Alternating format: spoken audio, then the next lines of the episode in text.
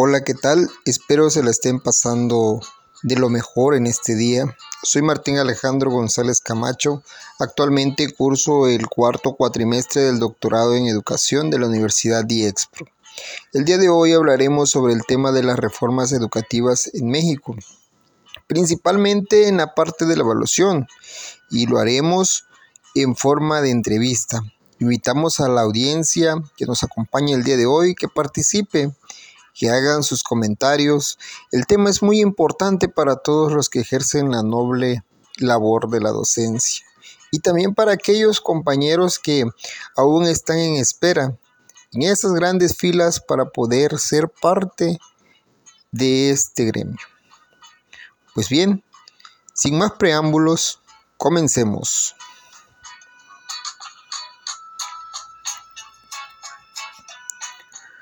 Como primer pregunta tenemos, ¿cómo se ha desarrollado la reforma educativa en nuestro país los últimos años, o más bien en este último siglo? Pues bien, en primer lugar tenemos, vamos a hacer mención de los expresidentes más involucrados en las reformas y uno de ellos fue el expresidente Luis Echeverría, que estuvo en la presidencia de México durante 1970 a 1976. Este señor este, hablaba de educación basada en competencias, con participación social y ayuda mutua. También implementaba la comunicación entre alumnos y maestros. Él empezó con las reformas de los planes y programas de primaria, secundaria y mandó a hacer nuevos libros, como tenía nuevas, nuevos planes y programas, pues también implementó nuevos libros. También promulgó nuevas leyes en la materia educativa. Pero no se metió mucho con lo, con lo de la evaluación. Después de Luis Echeverría, tenemos a Carlos Salinas de Gortari durante el periodo de 1888 a 1994. Y fue uno de los acontecimientos más marcados en este periodo, pues se podría decir que fue que este presidente fue quien incluyó a la secundaria en educación básica como obligatoria. Anteriormente, años atrás, pues solamente teníamos hasta primaria como obligatoria y ya en el periodo de Carlos Salinas, pues él, él fue quien, quien hizo las reformas e incluyó a la secundaria como parte de, de la educación obligatoria. También hizo ajustes al artículo tercero por la misma situación y también en este periodo se reformaron los planes de estudios, los programas, nuevos libros. Este señor planteaba a la educación, este, pues partiendo de las matemáticas y del español y usando la transversalidad en las otras materias. Tampoco se metió mucho en el proceso de la evaluación, pero ahora mencionamos al señor Felipe Calderón Hinojosa, quien estuvo del 2006 al 2012. Aquí fue cuando ya se empezaron a plantear nuevas reformas basadas más en la inclusión educativa, con la cual pretendía combatir la falta de comprensión lectora y el fortalecimiento de los conocimientos matemáticos. Pues era muy notorio en, en ese momento las carencias que teníamos en educación básica. Y el presidente Felipe Calderón, tomando como base estos principios, pues hizo las reformas pertinentes y empieza a aplicar las evaluaciones. Fue en ese momento, en el 2008, durante el periodo de este presidente, que se implementó la evaluación docente, es decir, los, los egresados de las escuelas formadoras de docente que querían ser parte de la educación básica o, ser parte de la docencia, tenían que participar en un concurso de evaluación para poder obtener una plaza docente. Fue en ese momento que se empezó, empezó a implementar la evaluación. Y pues Con esto se pretendía tener docentes con mayor preparación, porque solamente los docentes que pasaran la evaluación eran los que iban a estar frente al grupo dando una clase. Posteriormente, en el 2006, se aplicó la evaluación de logros académicos de los centros escolares llamada Enlace. También fue una idea de, de Felipe Calderón. Pero bueno, esta evaluación no, no fue muy eficiente, ¿no? Porque pues como sabemos en todo, en todo este sistema existe la corrupción, ¿no? Fue algo, algo engañoso los resultados. Bueno, pero después viene también por parte de, Felipe Calderón algo bueno. Él implementó lo que fueron las escuelas de tiempo completo que eran de gran ayuda para, los maestros y los alumnos, porque nos daba un poco más de tiempo en las instituciones. Pero bien, después de Felipe Calderón, se sigue con el expresidente muy famoso de los últimos tiempos, que fue Enrique Peña Nieto, que estuvo del 2012 al 2018. Bueno, este señor hizo una reforma educativa que pues como todos sabemos más bien era una, una reforma estructural, una reforma laboral, como así se conoció, ¿no? Por, por los medios de comunicación como una reforma laboral, porque pues más bien tenía muchos tintes políticos, ¿no? Y esta, esta reforma se hizo llamar este, la reforma laboral porque se basaba más en cómo debían de contratar a los docentes, cómo se tenían que evaluar y se evaluaba desde el ingreso y la permanencia. En cada momento todo era atacar al docente, atacar al docente en todas esas evaluaciones. Pues estas, estas reformas fueron principalmente por el pacto por México que hizo el expresidente Enrique Peña, Enrique Peña Nieto.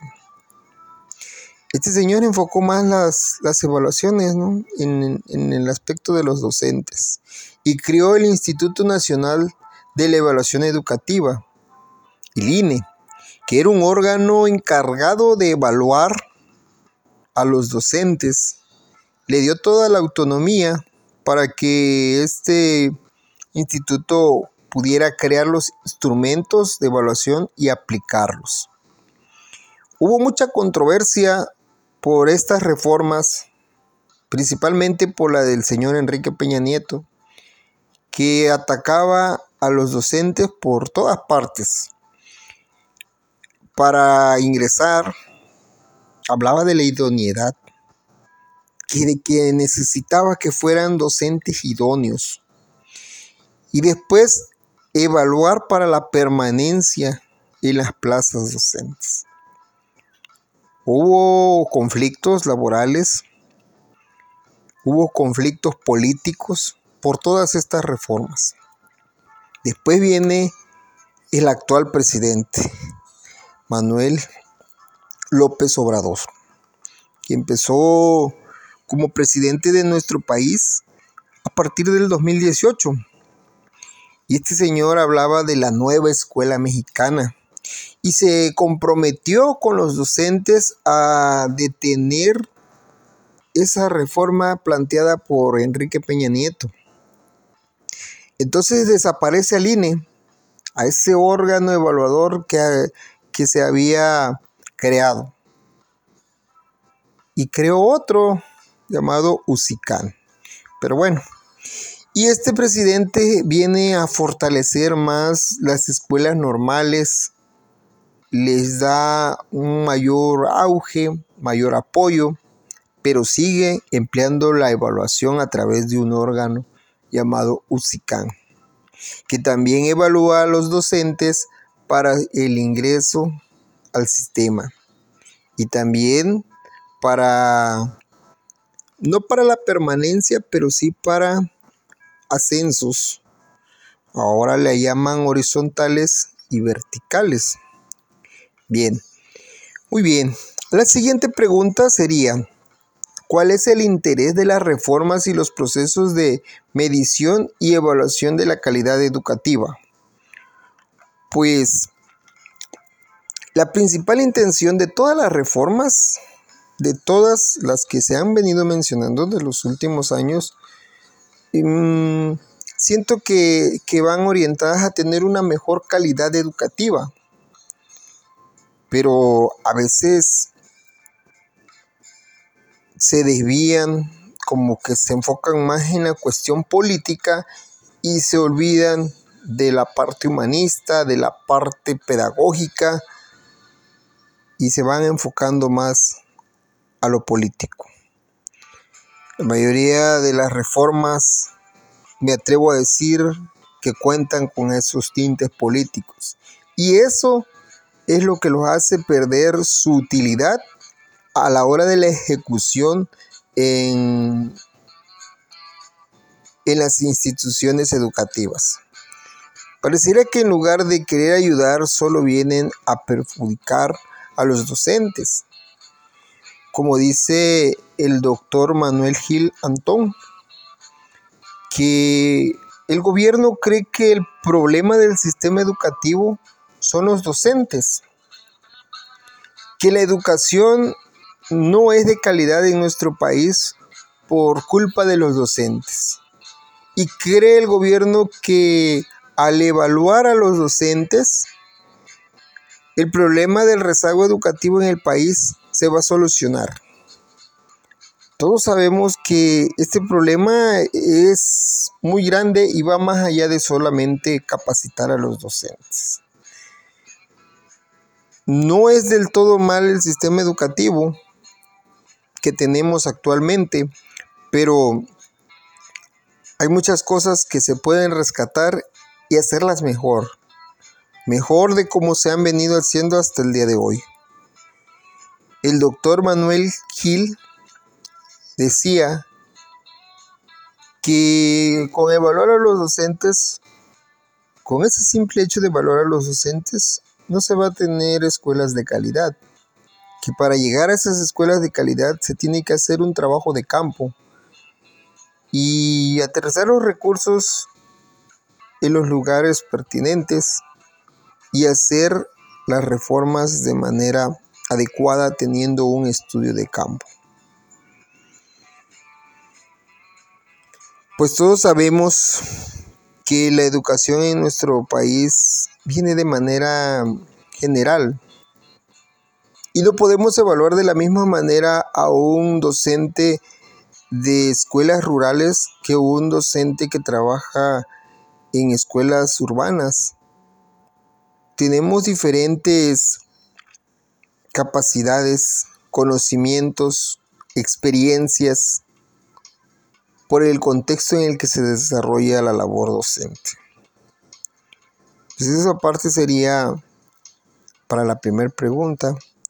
Ahora, la siguiente pregunta dice, ¿considera que se puede mejorar la calidad de educación a través de los diagnósticos provistos por las pruebas internacionales, internacionales y regionales?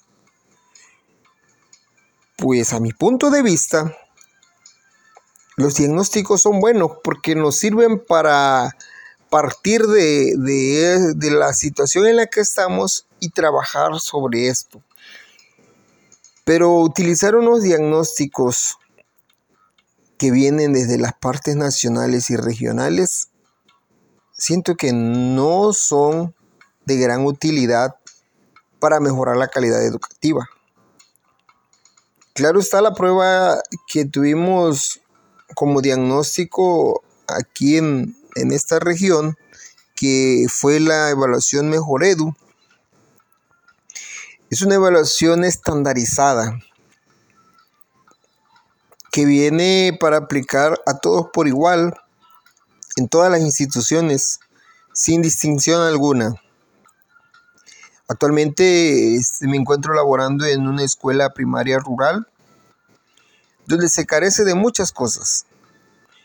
El ciclo pasado esa evaluación venía con algunas opciones en su aplicación y una de ellas era para proyectarse, otra de ellas era para sacar impreso y las dos son, son tediosas en el contexto.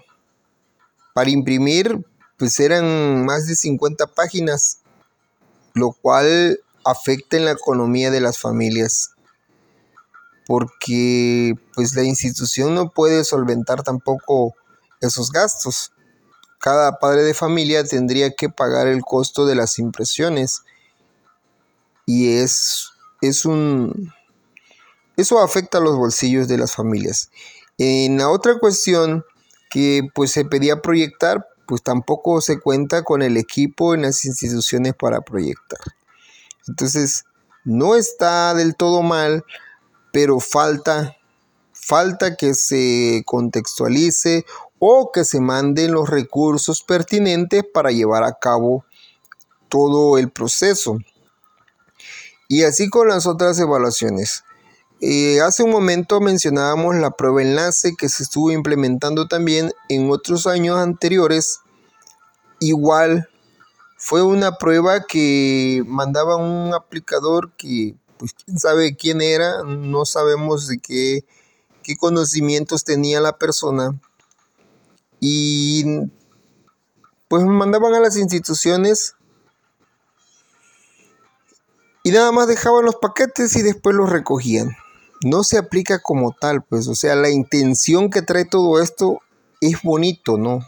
Cuando lo vemos plasmado en los documentos, cómo nos los platican, cómo nos los presentan, todo se ve muy bien, fabuloso, pero a la hora de ejecutar es cuando todo es actuado, todo es ficticio.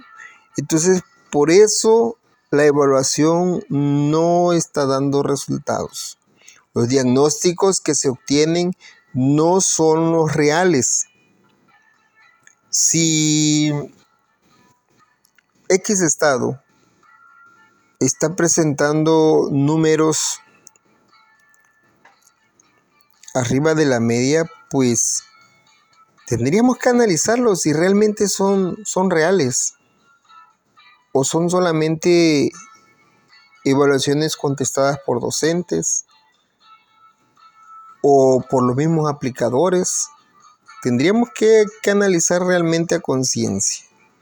Ahora, las evaluaciones que mandan estandarizadas, pues no son para que el alumno analice y pueda llegar hacer un, una evaluación cualitativa, porque son evaluaciones de opción múltiples donde orillan al alumno a contestar algo, ¿verdad? Y como lo que plantea las reformas educativas que quieren, o la nueva escuela mexicana que quiere alumnos creativos, analíticos y reflexivos. Con esas evaluaciones considero que no se está logrando lo que se plantea. Pues por mi parte sería todo. Es un tema muy amplio, necesitamos mucho tiempo para seguir analizando, comentando y reflexionando. Espero sus comentarios, todos serán bienvenidos. Gracias, hasta la próxima.